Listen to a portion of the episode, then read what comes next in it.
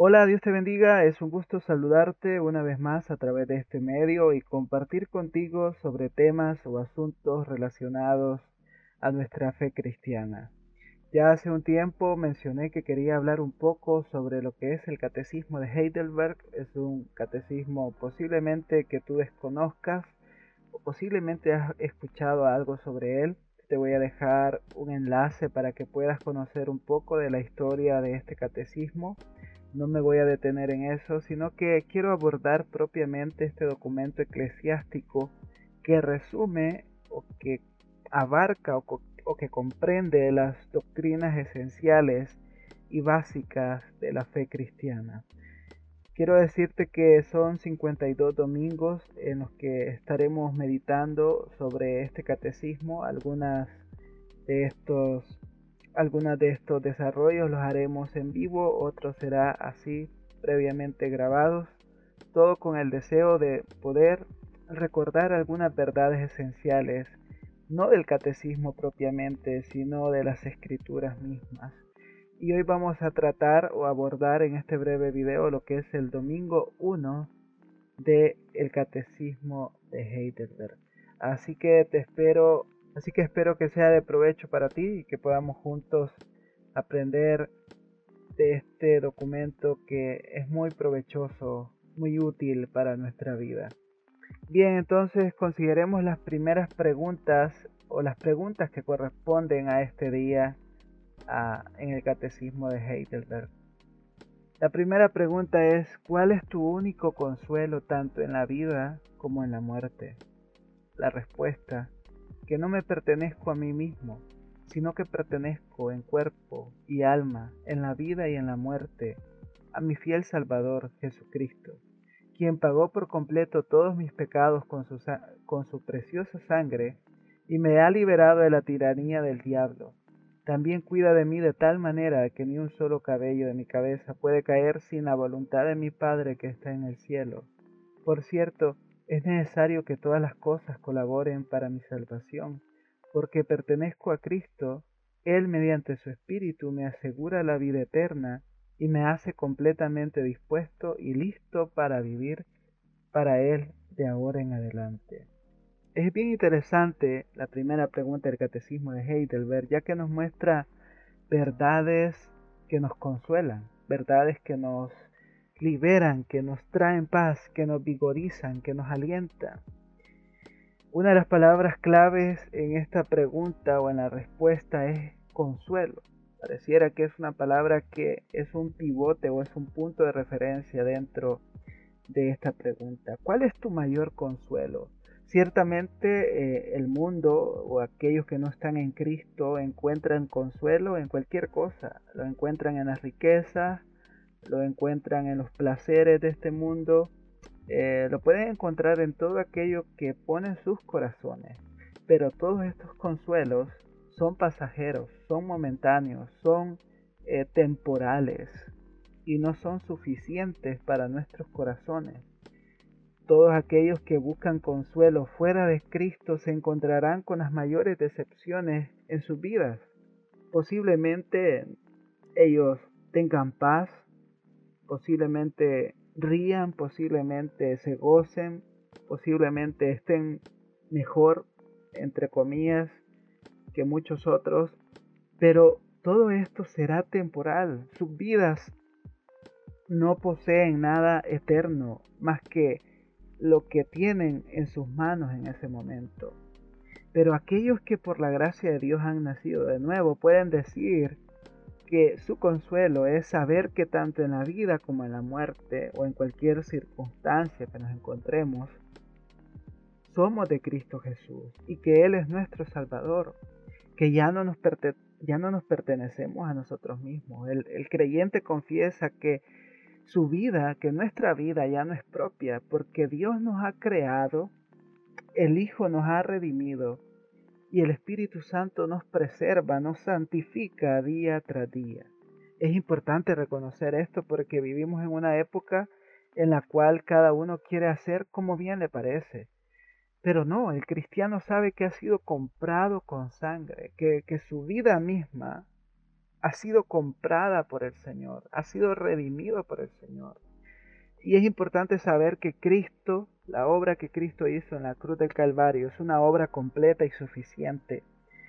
Es decir, que lo que Él hizo en aquella cruz, ya no le necesitamos agregar algo más.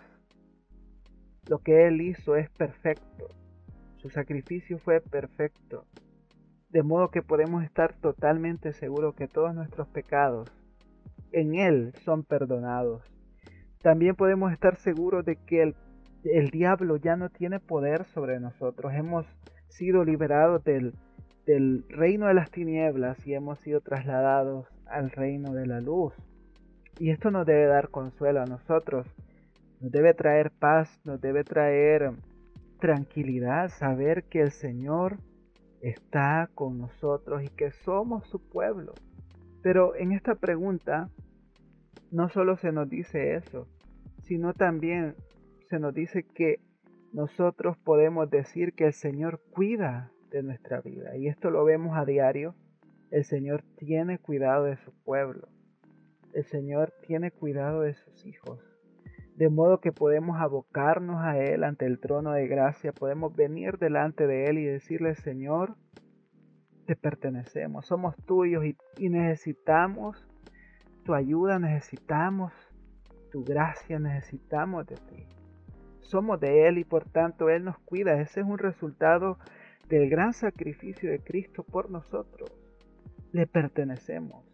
Ya no, ya no nos pertenecemos a nosotros, ya no, ya no debemos buscar en nuestras aptitudes o capacidades, sino que Cristo se convierte en nuestro mayor consuelo, en nuestra mayor dicha, e, e, en nuestra mayor paz, en nuestro único proveedor. Todo nuestro ser, cuerpo y alma, le pertenece a Él. En la vida o en la muerte le pertenecemos a Él, somos de Él, somos su propiedad y estamos tranquilos porque siendo su pueblo, siendo sus hijos, Él cuida de nosotros. El cristiano debe tener en cuenta que le pertenecemos a nuestro redentor, a nuestro libertador, a nuestro sustituto, nuestro intercesor. Él es el Salvador que pagó por nuestros pecados y deudas para con Dios, derramando su propia sangre. Esta sangre es llamada preciosa porque no se puede comparar a la sangre de otros sacrificios, si pensamos allá en el Antiguo Testamento, donde se ofrecía sacrificios para, eh, para aplacar o para eh, traer una, una ofrenda de paz delante de Dios, que todo esto era un, un tipo de lo que Cristo haría por nosotros. Aquello era un sacrificio, pero hoy nosotros tenemos la dicha de que somos redimidos por el sacrificio perfecto de Cristo.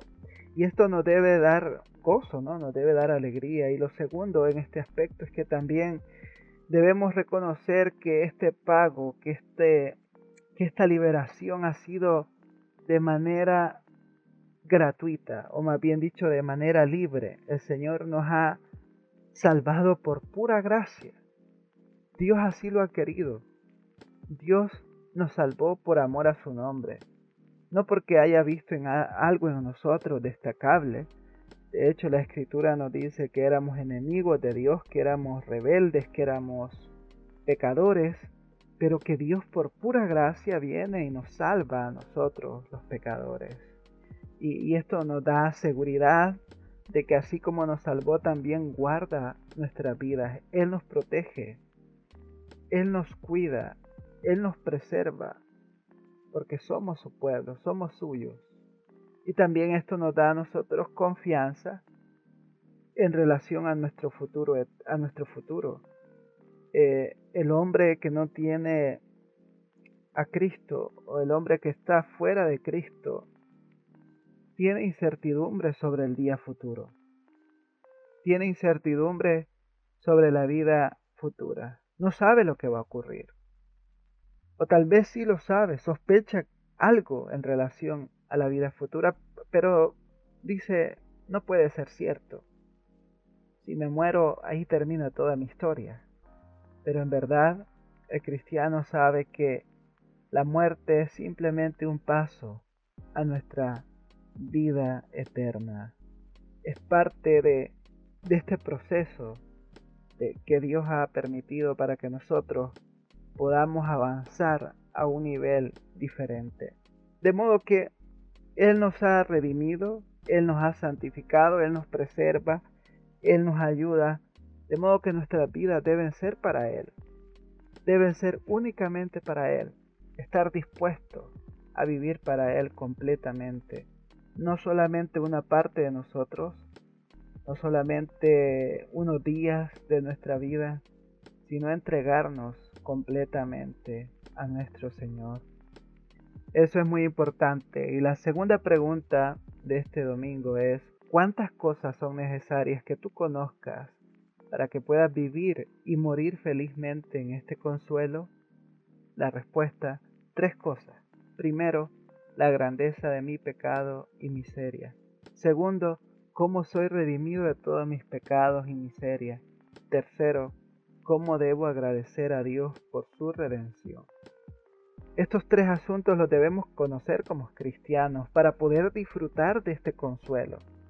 Debemos reconocer que éramos pecadores, que nuestra vida estaba lejos de Dios, que éramos abominables, que éramos enemigos de Dios, que estábamos muertos en nuestros delitos y pecados, que éramos contrarios a la ley, que éramos inicuos, que éramos rebeldes debemos reconocer que nuestro pecado era una gran ofensa delante de Dios y que aún nuestra bondad resultaba ofensiva porque la bondad fuera de Cristo, la bondad fuera de, de la gracia de Dios es una bondad que busca satisfacer nuestro propio ego, satisfacer nuestros propios bienes o intereses.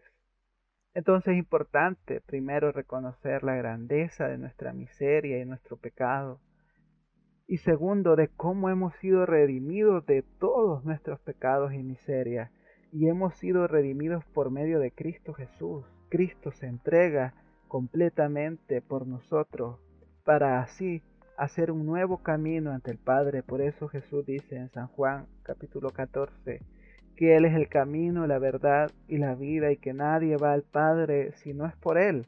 Ahora tenemos ante nosotros esta bendición este glorioso camino, Cristo, y Él nos ha redimido de todos nuestros pecados y de todo nuestro estado de miseria. Ahora nosotros podemos ser llamados santos, podemos ser llamados justos, podemos ser llamados bendecidos espiritualmente porque Cristo nos ha cubierto con su gracia, con su justicia, con su santidad, con su amor y podemos vivir en este mundo los años que sea que tengamos que vivir con paz y tranquilidad. Y lo tercero, todo esto, todo lo anterior nos lleva a agradecer a Dios por su redención. Un cristiano que ha comprendido las dos primeras, los dos primeros asuntos, eh, sabe que debe agradecer a Dios por su redención. Cristo nos ha redimido de nuestros pecados. Cristo nos ha dado una nueva vida. Gracias Señor todo lo que soy es para ti. Todo lo que tengo es para tu gloria, Señor. Y vivir eternamente agradecido con Dios. Es importante que consideremos estos tres asuntos y sólo así podemos tener consuelo verdaderamente en nuestro Señor Jesucristo. Solo viendo estos tres asuntos podemos ver con profundidad el consuelo que representa Cristo Jesús para nuestras vidas. Y no solo consuelo, sino la salvación tan grande que tenemos en Él y la gracia tan profunda y amplia que Él nos da continuamente. Hermanos, este catecismo de Heidelberg reúne asuntos evangélicos muy importantes, verdades muy importantes que necesitamos recordarlas, necesitamos edificarnos en ellas y aprender aquello que sea útil y provechoso para nosotros. Los espero para el siguiente domingo, donde estaremos hablando sobre las otras preguntas que corresponden a ese día. Que Dios te bendiga.